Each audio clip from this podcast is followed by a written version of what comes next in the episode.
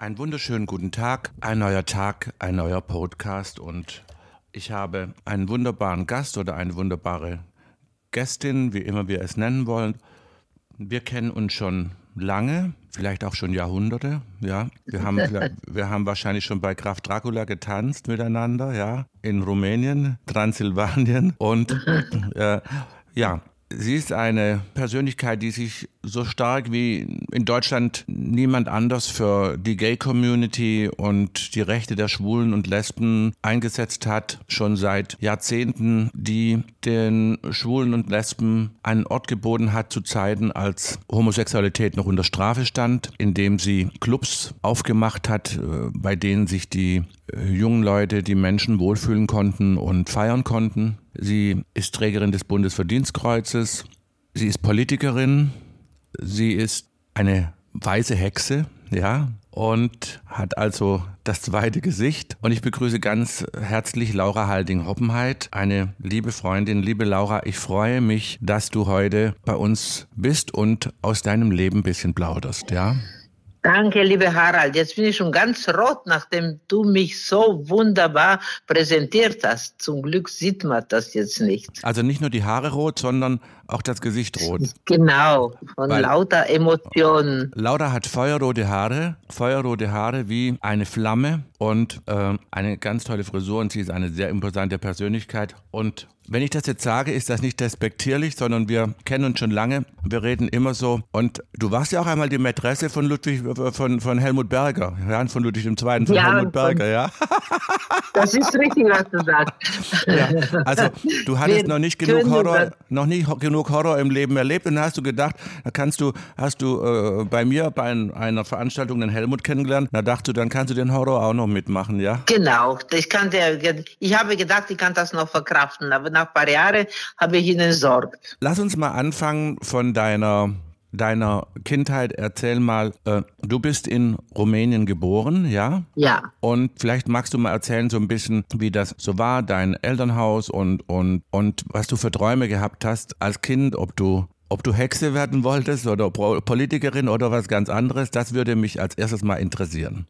Okay, also ich bin in Rumänien geboren und äh, in eine äh, kleine Provinzstadt. Und äh, meine Träume waren schon immer, schon als Kind, ich gehöre nicht hier rein. Ich muss irgendwie in diese weite Welt einen anderen Platz finden. Das ist nicht meinen Platz. Ich hatte meine Oma da, die eine Hexe war und noch andere ältere Frauen. Wir haben den Kaffeesatz gelesen, Karten gelesen. Aber ich, äh, ich habe immer gewusst, ich komme von woanders hin und ich muss ganz weit weg irgendwann. Äh, dann ging natürlich die Schule, die kommunistische Erziehung, was mir persönlich nicht geschadet hat, weil wir wurden zu Disziplin erzogen, zum Lernen. Äh, die hat uns getrimmt auf Erfolg. Äh, man hat gewusst, ohne Lernen, ohne Wissen hast du keinen Platz in die Gesellschaft. Also wir haben auch gelernt weil wir wussten, ist die einzige Möglichkeit, uns zu befreien aus diese Zwänge, was drumherum waren. Und so gingen die Jahre vorbei. Ich habe ähm, dann Abitur gemacht und äh, äh, bin nach Bukarest gegangen zum Studieren. Für jede war der Traum, Bukarest war schon die erste Stufe zur Verwirklichung der Träume raus aus der Provinz. Und dann war natürlich, äh, pulsierte ein anderes Leben. Bukarest ist der kleine Paris, ist natürlich, äh, kann man nicht vergleichen mit dem Rest von Rumänien. Und dann war wunderbare Zeiten. Und in dieser Studienzeit, ich habe Kunstgeschichte und Archäologie studiert, ich hatte immer geträumt, dass noch weite Wege geben, dass das gar nicht die Sackgasse ist. Das ist jetzt nur ein Parkplatz, wo ich äh, parke, studiere, mein Kopf voller Wissen äh, mache und dann gehe weiter. Und da muss ich äh, noch dazu sagen, die beste Freunde in dieser Zeit war für mich die Schwulen, weil es war in Rumänien damals nicht erlaubt, nicht verboten. Man hat stillschweigen geduldet, weil die Schwulen waren die besseren Männer in Sport, im Ballett, in Kultur, in Kunst. Die haben repräsentiert unser Land über die Grenze hinaus und man hat sie natürlich leben lassen und sich entwickeln lassen. Und das waren wunderbare Zeiten. Das war äh, für mich meine Brüder, meine Freunde. Und so ging das schon los, dass ich mich engagiert habe in diese Bewegung oder ich bekannt geworden bin mit äh, dieser äh, Gay-Community, was damals ganz klein war in Kinderschuhe, aber immer noch existiert hat. Als du da äh, studiert hast, waren das die wilden 60er oder wann war das? Und, ja, äh, das war, das war äh, so, 68 sowas. Ja, und wer war wilder, die Schwulen oder du? Ja, beide, beide. Wir haben uns gegenseitig Mut gemacht, wir haben Party gemacht und uns haben die gar nicht so interessiert, die Zwänge und die Gesetze, weil äh, ich habe immer gesagt, wir sind über die Gesetze rausgewachsen. Das war mein Motto. Wunderbar, wunderbar. Und du hattest einmal erzählt, als ich, als du gefragt wurdest, weil du gerade vorher angeschnitten hast, alle deine Frauen um dich herum haben, waren Hexen, war, haben aus dem Kaffeesatz gelesen. Und äh, du wurdest mal gefragt, hast du gesagt, du hast, kommst aus einer ganze Dynastie von Wahrsagerinnen und irgendeine, irgendeine deiner Vorfahren hat wahrscheinlich ein Verhältnis mit Graf Dracula gehabt. Bestimmt, bestimmt. Irgendeiner von meiner Urgroßmutter war so die Frau Draculine, also ganz bestimmt, weil äh, es war wunderschöne äh, Abende, wo wir richtig Kontakt aufgenommen haben mit Geister und äh, es war sehr, sehr schön. Als Kind hatte schon ein bisschen Angst, aber es war eine ganz andere Welt. Natürlich wollen die älteren Menschen mich nicht dazu teilnehmen lassen, aber ich habe trotzdem irgendwo mich versteckt und ich war ein Teil von diesen Zeremonien. Ja, du, du bist ja auch man nennt, da kommen wir später dazu, man nennt dich ja auch die Königin der Nacht. Und du hast ja auch lange das Tageslicht gescheut. Also das hat schon sehr gut gepasst. Das ist richtig Horror. Gleich immer Sonnenbrille auf und gleich die Hände vor die Augen, wenn du ins Licht gekommen bist. Also die Nacht war dir schon lieber als der Tag. Ja, die Nacht hat für mich schon immer was Faszinierendes gehabt. Ich habe auch äh, in die Schule Nacht gelernt. Am liebsten hätte ich am Tag geschlafen, aber das musste in die Schule. Und äh, danach in der Uni-Zeit, ich war nur bei Nacht unterwegs. Sonnenbrille bei Tag, ich wollte keine Sonne sehen. Ich war nie am Meer, ich war nie braun. Ich mochte nur den Vollmond. Der hat für mich eine unheimliche Kraft und Faszination. Die Sterne, der Himmel und die Dunkelheit. Und das hat mir unheimliche Kraft gegeben. Hat sich bis heute nicht geändert. Aber leider Heute in Rathaus sind die Sitzungen bei Tageslicht und nicht beim Vollmond. Äh, wir haben ja auch etwas vor, eine Reise. Die Freunde von mir, die Familie Habsburg, haben ja das, denen gehört ja das äh, Dracula-Schloss in, in Transsilvanien. Und wir haben auch schon gesagt, wir wollen eine Reise dahin unternehmen. Die anderen gehen an die Côte d'Azur. Wir, wir fahren nach Transsilvanien und da legen wir uns in die Särge. Die haben zwei Särge dort, legen wir uns rein und hoffen, dass ein Vampir kommt und uns beißt, damit wir die ewige Jugend haben. Damit, dann ist endlich Schluss. Dann brauchen wir auch nicht mehr operieren, nichts mehr. Und und den Plan haben wir ja und, und wollen wir demnächst machen, ja. Genau so machen wir. Wir kommen sowieso immer wieder in Reinkarnation, aber jetzt endlich wollen wir ewig leben und nicht immer wieder verschwinden und dann wiederkommen. So, also jetzt, so, dann hast du irgendwie den Sprung ja aber von Bukarest in die Welt geschafft. Also dein Traum würde irgendwie wahr. Wie, wie ist das, äh, wie ist das äh, zustande gekommen? Genau. Ich habe, ich habe genau gewusst, ich habe meine Diplom gemacht in Bukarest und dann, äh, ich war in so eine Elite-Serie Serie, die zum ersten Mal raus durfte in Westen, ein bisschen Museen anschauen, ein bisschen westliche Kultur. Davor war alles nicht möglich. Und äh, wir waren eine äh, Serie von 13 Elite-Studenten, neun Mädchen und vier Jungs. Und äh, von die äh, waren die gleich neun sind im Westen geblieben. Das war der Ende des Lied. Ich wollte eigentlich nicht die ganze Zeit wegbleiben. Ich wollte auch wieder zurückkommen. Ich hatte auch große Pläne auch äh, in Rumänien. Aber so wie, wie immer, das Leben äh, zeigt andere Wege, wie du dir vornimmst. Ich bin mit meinem damaligen Partner ähm, raus nach Deutschland, weil er hatte äh, Kommilitonen in Hamburg, mit wem er studiert hat. Und der wollte dann plötzlich nicht mehr zurück. Und der hat dann die Zeit so hergezogen, dass plötzlich äh, wir gesagt haben, jetzt sind wir schon drei Monate über die rumänische Visum zurück und wenn wir zurückgehen, bekommen wir Ärger, also bleiben wir erstmal hier. Und äh, damit alles noch komplizierter wird, haben die unsere Freunde uns beraten, wir sollen schnell wie möglich heiraten, weil dann können wir zusammen noch weiter vielleicht uns entwickeln. Ich wollte promovieren, aber natürlich, das war Träume, ohne Deutsch zu sprechen. Also lauter äh, Rosinen hatte ich im Kopf. Ich habe auch gedacht, kommen alle mit einem roten Teppich und sagen, wie schön, dass du als Kunsthistorikerin nach Deutschland gekommen bist. Keine Sau hat sich für mich interessiert. Keine rote Teppich war weit und breit zu sehen. Im Gegenteil, alle haben gesagt, was sind das für komische Vögel und so, weil damals war wenig äh, Ausländer. Und äh, er konnte gleich arbeiten natürlich, weil der war Architekt, er musste nicht so viel sprechen. Und ich bin in die Uni, weil ich sollte wieder Deutsch lernen in erster Linie. Und natürlich haben wir geheiratet in Windelseile. Ich wusste gar nicht genau, ich habe was unterschrieben. Plötzlich war ich Frau Hoffmann über die Nacht. Hat mir natürlich nicht gefallen, das war auch nicht gedacht. In der Uni hatte auch nur schwule Freunde. Damals hatten die ganz andere Probleme, die Schwulen in Deutschland. War richtig die 70er Jahre, wo die Menschen extrem diskriminiert waren, aber wir waren zusammen. Wir, äh, das war eigentlich meine Familie. Und wo, wo ich ab und zu nach Hause gegangen bin und mein Ehemann gesendet habe, musste schon wieder Kilometer laufen. Also das war nichts. Und aber wie, wie alles im Leben eine Richtung hat. Bei meiner komischen Ehe mit diesem Herr Hoffmann, da hat gedauert genau sechs Wochen. Der Trauzeuge halt in Kopenhagen hat Glück gehabt. Ich habe meine, nach sechs Wochen meine Sachen äh, in eine Nylon-Tüte gepackt. Mehr habe nichts besetzt, besessen. Und dann bin ich zu denen umgezogen. Sag so, da bin ich. Und das war. Also du bist zum Trauzeugen und, umgezogen dann. Der hat dir besser, hat dir, der hat dir besser gefallen als der Ehemann, ja? Ja, natürlich hat mir besser gefallen. Und äh, äh der Ehemann konnte schon in Rumänien nicht leiden. Also bitte. Das,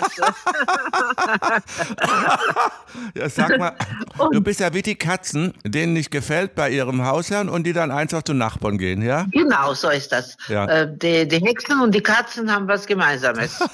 und ja. äh, also und dann natürlich, äh, der wollte, dass ich Karriere mache, dass ich promoviere, aber ich äh, habe natürlich, ich habe mich sofort von der anderen scheiden lassen, den Halding Kopenhagen geheiratet, weil ich habe so gut promoviert, gleich ein Kind und ein Jahr danach noch ein zweites Kind. Also, und, dann und der war, Hoppenheit war da auch gleich mit einverstanden oder, oder wurde Er wollte Kinder haben. Der Nein, wollte mit Kinder dem Heiraten, haben. meine ich mit dem Heiraten. Ja, er wollte unbedingt, dass wir heiraten und er wollte Kinder haben, er wollte eine Familie haben. Der war deutsche Erziehung, also äh, die heilige Familie war damals hoch. Äh Lass mich einmal kurz einen Sprung machen, weil das ist jetzt gerade so schön, das passt so. Du hattest ja dann auch Katzen und es gibt eine nette Geschichte. Deine Katze ist gestorben und du hast sie dann einfach die Katze genommen, eine Tiefkühltruhe eingefroren, ja? Genau. Er hat sie eingefroren. Und dann war Helmut Berger bei dir zu Hause. Erzähl das mal. Hat er gesagt, ich habe gekocht. Ja, ich, ich, habe, ich gekocht. habe meine Katze abgöttisch geliebt und wo sie gestorben ist, sie wollte mich von ihr nicht trennen. Ich habe sie in Tiefkühltruhe. die, die, Katze war, die Katze war wie meine Schwester. Und war die eine schwarze Katze?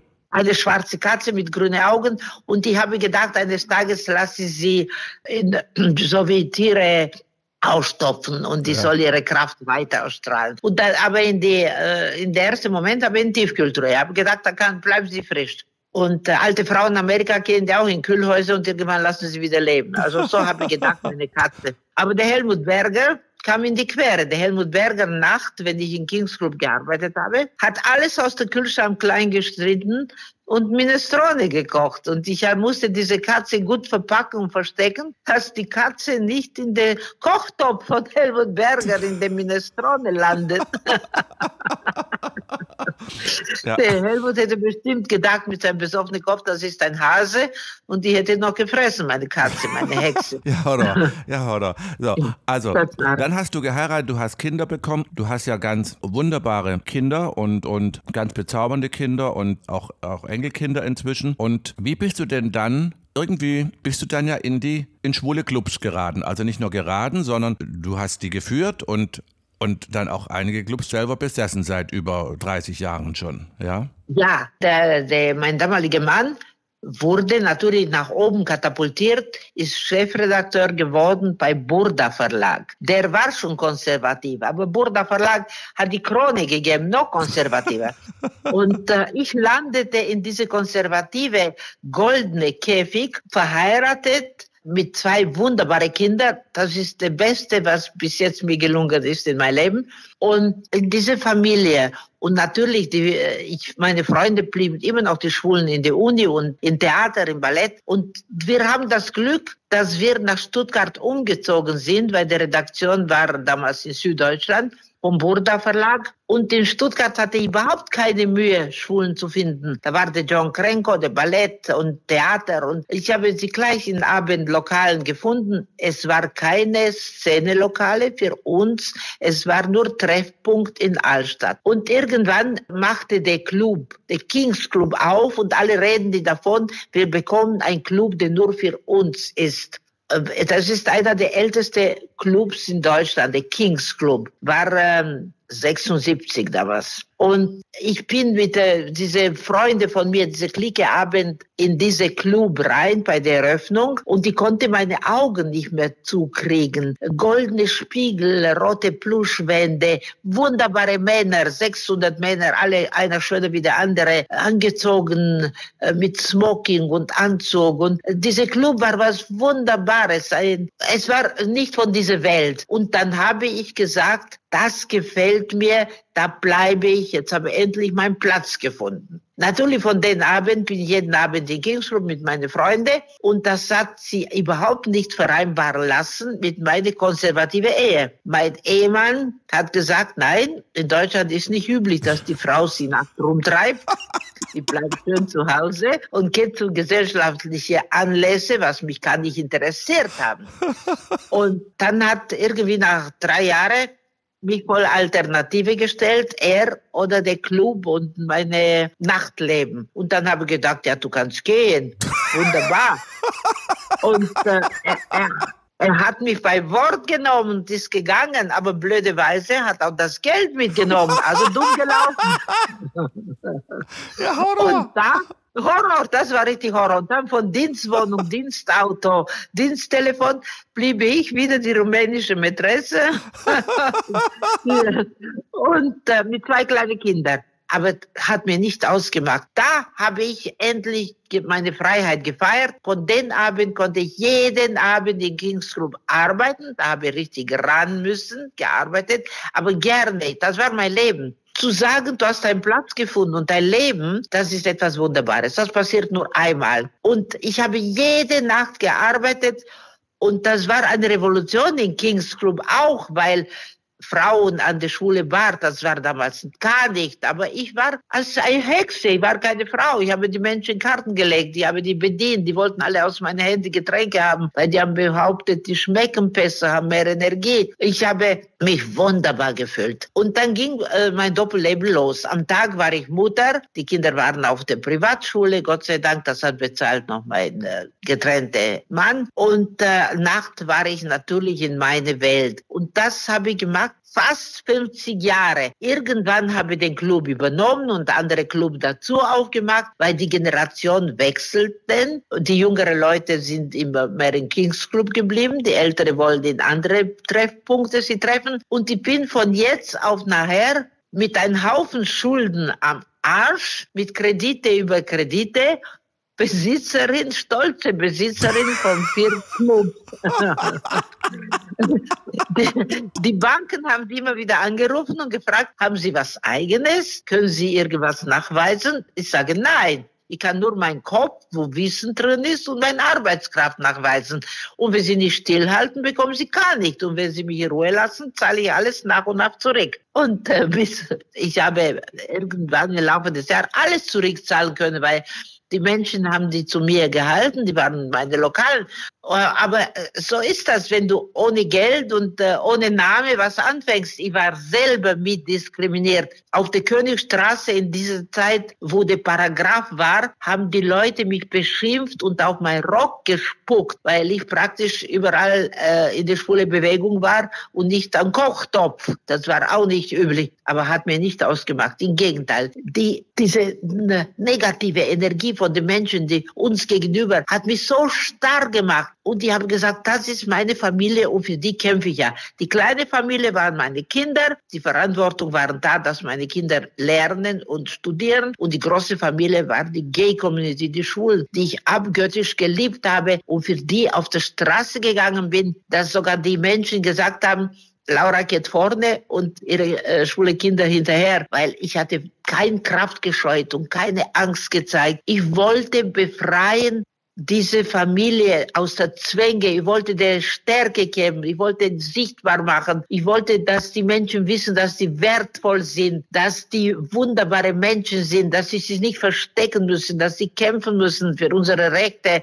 dass die Teil der Gesellschaft sind und die Gesellschaft muss stolz sein auf diese Community. Das war mein Kampf und mein Bestreben. Und da habe ich keine Mühe und Kraft gescheut. Und ich bin stolz, dass aus dieser Hartnäckigkeit von mir, diese rumänische Disziplin, muss ich dazu sagen, so eine große Arbeit geworden ist mit so wunderbare Ergebnisse. Natürlich, ich bin nicht alleine auf diese Wege gegangen. Aber in Stuttgart habe ich einen wesentlichen Beitrag getragen mit meiner Kraft und mit meiner Arbeit, weil hier war immer noch tiefste Provinz, wo die Menschen Familie mit vier Kindern und Hund und Katze haben wollten und keine Schulfamilie. Und das war eine große Arbeit. Und gerade wo wir uns befreit haben. Und es war 80, 82, wo ich gedacht habe, okay, jetzt werden wir stark und die Gesellschaft muss uns akzeptieren. Dann kam der AIDS natürlich. Dann, das war natürlich äh, für uns alle eine extreme Drama, ein Rückschritt, weil wir, wir, niemand konnte was dafür. Und früher sind Menschen auch gestorben an Herzversagen, an Lungenembolie. Aber jetzt hat diese Krankheit einen Namen und kam aus Amerika und war ein Grund mehr,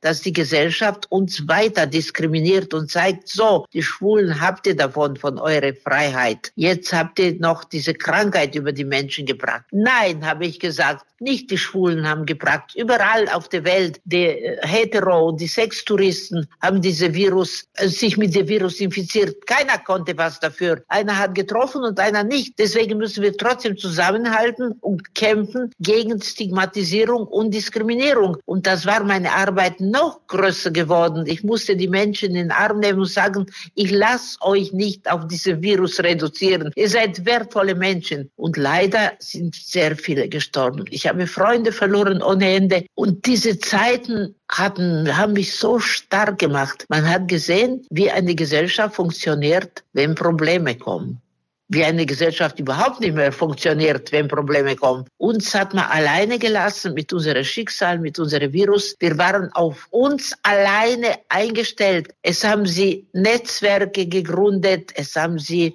kleine Hilfsgruppen gegründet aus dieser Notsituation, weil Eltern haben Kinder verloren an diesem Virus, Kinder haben Eltern verloren und wir müssen Selbsthilfegruppen gründen, um uns wieder auf die Beine zu kommen und aus diesem Kampf und aus dieser Privatinitiative haben sich dann die Institutionen gegründet, die AIDS-Hilfen und andere Vereine. Aber es war eine sehr schwere Zeit und ich bin froh, dass ich noch den Kraft habe, darüber zu reden und dass ich die Kraft habe, Menschen zu helfen, die getroffen worden sind in dieser Zeit von diesem Virus und dass ich heute die Kraft noch habe, weiter auf die Barrikade zu ziehen, weil natürlich die Problem wird nicht weniger. Es war ein bisschen Ruhepause, aber die Probleme kommen wieder von hinten nach vorne.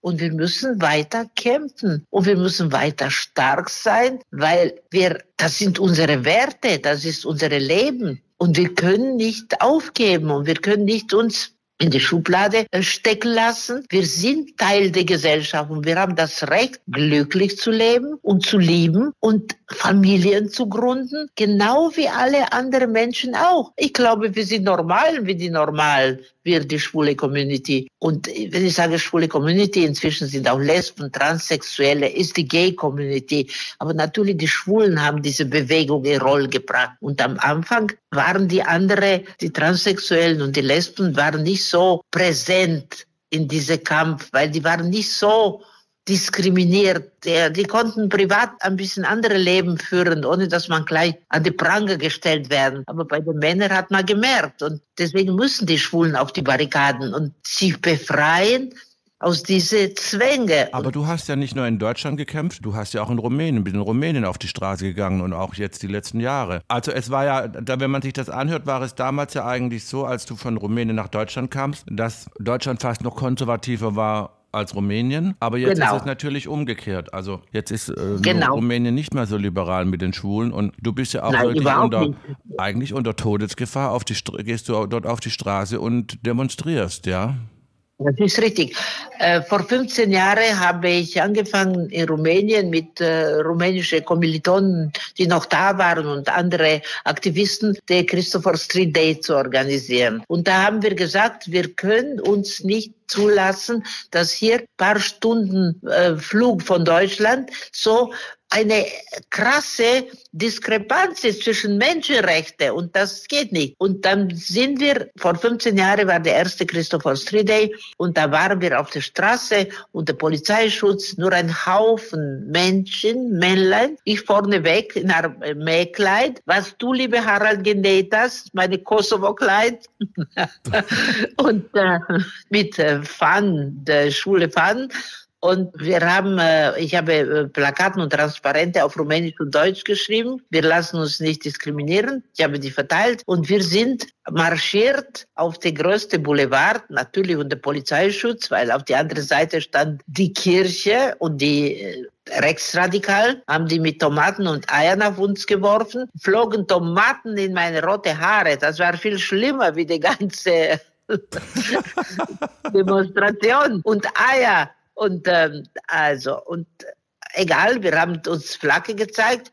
Die rumänische Presse war, war überhaupt nicht begeistert, weil ich habe Rumänisch gesprochen und äh, Interviews gegeben in alle äh, Fernsehsender und dann hat die Zeitung geschrieben, groß, diese Wacker, Wacker heißt Kuh auf Rumänisch, diese Wacker soll nach Deutschland gehen, die brauchen wir sie nicht in Rumänien. und ich habe geschrieben zurück, diese Wacker kommt ab jetzt jedes Jahr. und äh, ich war 15 Jahre lang und es wurde die ersten Jahre war grauenvoll, richtig grauenvoll das wird nach Demonstration und dann dann merkt man, wenn man hartnäckig bleibt, in den letzten Jahren war immer mehr und immer mehr. Und die rumänischen Schulen und Jungs und Mädchen auch, sehr viele Mädchen, extrem viele, haben sie nicht mehr wegnehmen lassen, diese Gelegenheit auf die Straße zu gehen, zu demonstrieren. Und die letzten drei Jahre hat explodiert, war über 20.000 Demonstranten. Polizei musste nicht mehr aufpassen, sporadisch standen die an die Ecken. Aber die Gesellschaft hat gesehen, wir sind stark, wir sind präsent, wir müssen äh, auf die Straße gehen. Und ich habe immer gesagt zu alle, Rumänien, Politiker, sperrt euch die Ohren ganz weit auf. Ihr seid in EU, Ihr wollt die Vorteile von der Europäischen Union haben. Diese jungen Menschen sind in der EU geboren, die 20-Jährige, und die wollen Freiheiten haben. Und die konnten nicht nur die Vorteile von dieser Europäischen Union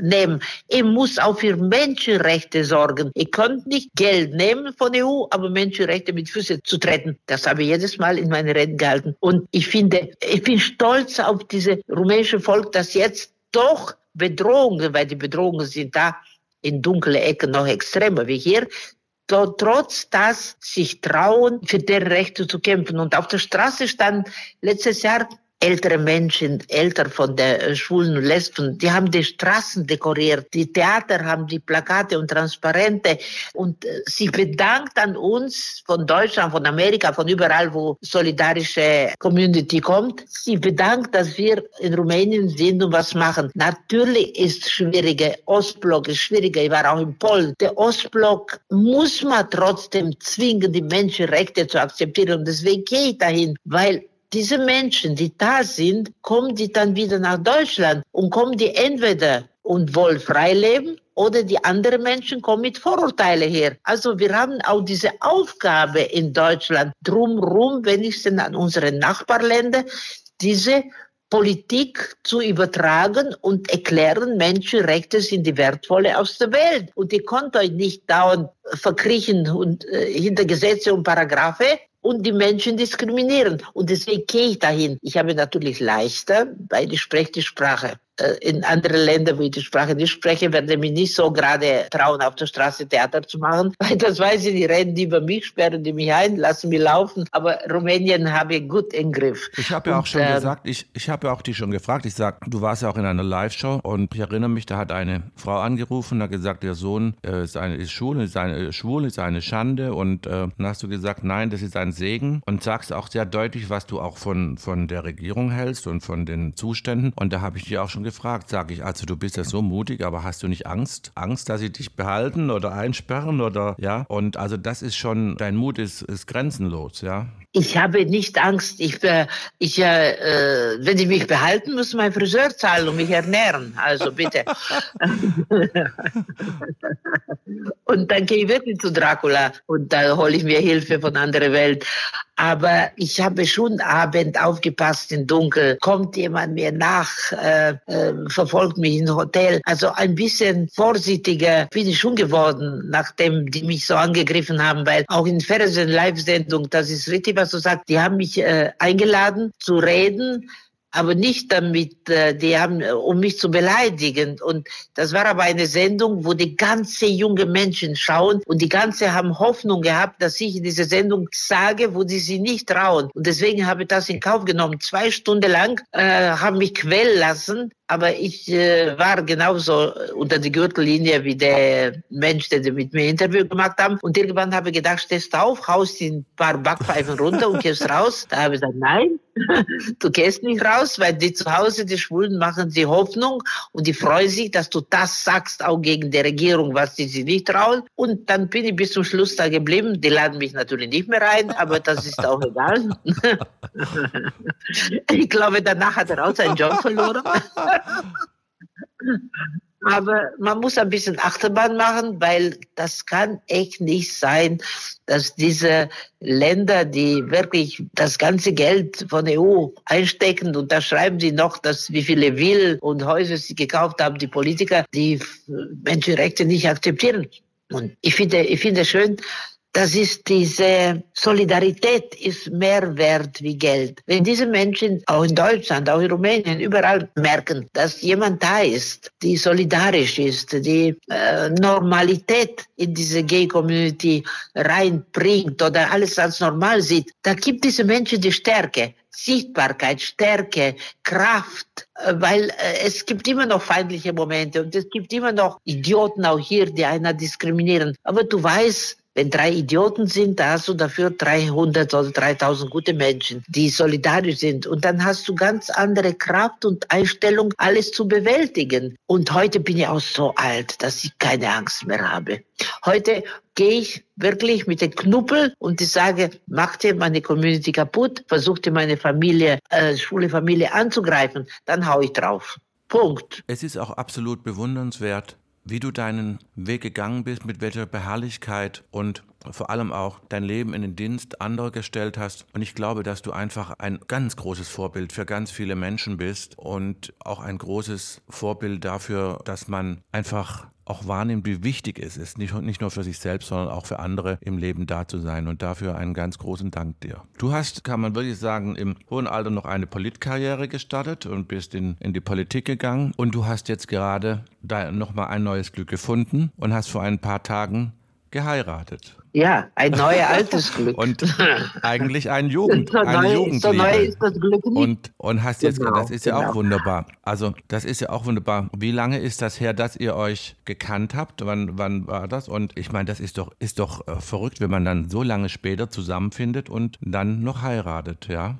Ja, also wir kennen uns schon äh, 50 Jahre. Äh, wo ich studiert habe in Bukarest, in der ersten Semester, da war der Professor Jakobi schon in, äh, als junger Dozent und ein bekannter Bildhauer, er war schon fertig. Uh, er ist acht Jahre älter als ich und so kannten wir uns aus Bukarest. In der Kunstszene ist normal, dass man sich kennt. Und äh, er war schon sehr berühmt. Er hat damals schon Ausstellungen im Ausland, da war schon was Besonderes. Aber wir waren nur äh, gute Freunde in diese selber Kunst klicken. Und dann nachdem ich raus bin, er ist, äh, war auch bei irgendwelche Biennale Venedig, ist auch nicht mehr zurück. Und dann hat gleich in Pforzheim bekommt eine Professorenangebot äh, in der Kunstschule. Und da, deswegen ist geblieben gleich bei Pforzheim, hat äh, sich ein Haus gebaut, Atelier und äh, von da hat, macht er seine Skulpturen und seine Kunst und hatte Ausstellungen auf die ganze Welt immer noch, obwohl er schon bald 88 werden. Und wir haben uns immer wieder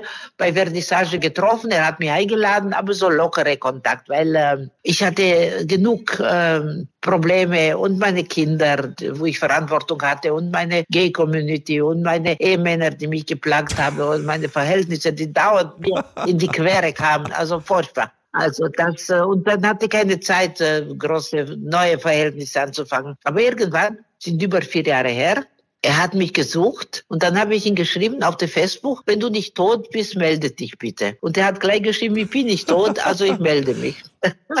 und äh, dann bin ich zu ihm gefahren und dann war gleich, hat gleich die Liebe explodiert. Äh, äh, wir haben uns gesagt, so jetzt bleiben wir zusammen. Punkt. Wir haben uns immer gemocht, aber jetzt ist die Liebe hat ganz andere Werte, wenn du alt bist. Und wir, wir lieben uns wirklich und wir sind glücklich und zufrieden. Und ein Vorteil hat, wenn du alt bist, das kannst du nicht mehr fremdgehen und nicht mehr weglaufen. Also klappt die Ehe wieder. Und äh, das, das ist auch wunderbar. Und er lässt mich auf Freiheit, er, lässt mich meine Arbeit machen. Ich mache Politik seit 15 Jahren für die Linke Gemeinderat. Er sagt immer wieder, nächstes Jahr kandidierst du bitte nicht mehr. Ich sage ja, ja, aber natürlich kandidiere ich. Er sagt auch, nächstes Jahr fährst du auch mit Motorrad nicht mehr zu der Parade. Ich sage ja, ja, aber Motorrad ist wieder bestellt. Also äh, so funktioniert die ja. Ja, das muss ich sagen. Du fährst ja immer zu, beim TSD zu der Parade mit dem auf dem Motorrad, ja. Und genau. mit deinen leuchtend roten Haare wie äh, eine wie eine Krone auftopiert, ja, auch, äh, kunstvoll frisiert. Das ist ja dein ja. Markenzeichen und ja, ja. Und jetzt seid ihr seit ein paar Tagen glücklich verheiratet und das ist jetzt der dritte genau. Ehemann, ja? Der dritte Ehemann, äh, offiziell der dritte. Was dazwischen, was dazwischen war, ist verjährt. An, an, was wir uns nicht erinnern können, ist nie passiert. Genau, genau. Und das ist wunderbar. Und äh, jetzt ähm, es, ist, äh, es, muss, es muss einen Namen haben, denn Deutschland ist ein bürokratisches Land und wir sind älter und wenn einer krank ist oder Probleme hat, da ist wichtig, dass man äh, eine Papier zeigt und nicht ewig die rumänische Mätresse bleibt. Jetzt bin ich eine Frau vom Professor und die die Ohren ticken ein bisschen anders hier. Du kannst nicht immer äh, sagen, ich halte nicht von der Ehe, das ist die Wahrheit, aber ist egal, wenn er krank wird oder wenn er meine Hilfe braucht. Und dann sage ich, ich bin seine Frau, ich entscheide jetzt und Punkt. Und so, wunderbar. Was hast du noch für Träume? Was hast du noch für Träume? Was gibt es noch, das du noch nicht gemacht hast, was du gerne machen möchtest? Ja, was mein Traum ist, jetzt den Kings Club wieder in Bewegung zu bringen, weil in Corona-Zeit haben diese Idioten von der Brauerei angefangen zu sanieren. Und der Kings Club hat jetzt am 8 äh, am 9. Äh, Februar 48 Jahre Geburtstag, trauriger Geburtstag mit geschlossenen Türen. Und äh, in Corona-Zeit hat niemand mehr richtig gearbeitet und jetzt ist äh, halb saniert und halb äh, traurig. Sieht aus wie, ob das Krieg gerade über die halbe Lokal gegangen ist. Und jetzt habe ich ihn in der Hand genommen und mit zwei Investoren, die Interesse haben. Und jetzt sind wir gerade dabei, den wieder auf Hochglanz bis Jahresende zu polieren und zu eröffnen. Das wird mein letztes Projekt sein, dass diese Institution, Kingsflub ist nicht nur ein gastronomischer Betrieb, es ist eine Institution, wo die Menschen sich treffen, kommunizieren, eine geschützte Raum, eine Zuhause für viele Schwul, Lesben, Transsexuelle und das muss wieder hergestellt werden. Das ist jetzt mein großer Traum und ich träume nicht meine Träume, ich lebe lebe meine Träume. Und bis Jahresende muss funktionieren. Und dann wird weiter, die Kingsflug wird äh, weiter da, da werde ich mich ab und zu an die Tür stellen und die Menschen begrüßen und den Arm nehmen. Mich freue, dass sie noch da sind und dann äh, weiter in die Politik. Also ich habe, ich, ich werde gerne auch ein Buch schreiben, weil ich möchte gerne in das Buch festhalten, diese politische Verwandlung von unserer Community, weil das war auch eine, das gehört sich dazu, ist wie ein Dokument, wie ein Archiv. Das kommt nicht von ungefähr. Das war hier eine Basis, die praktisch geboren ist aus einer Not, aus einem Kampf, aus einem Wunsch zur Freiheit und das gehört irgendwo dokumentiert werden.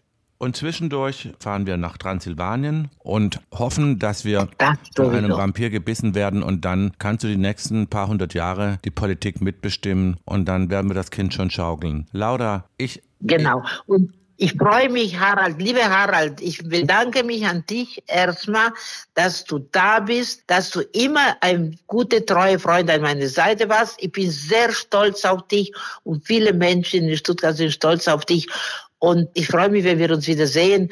Und du weißt, ich liebe dich. Meine Kinder sagen immer, wir haben immer gewusst, dass wir schon einen dritten Bruder haben.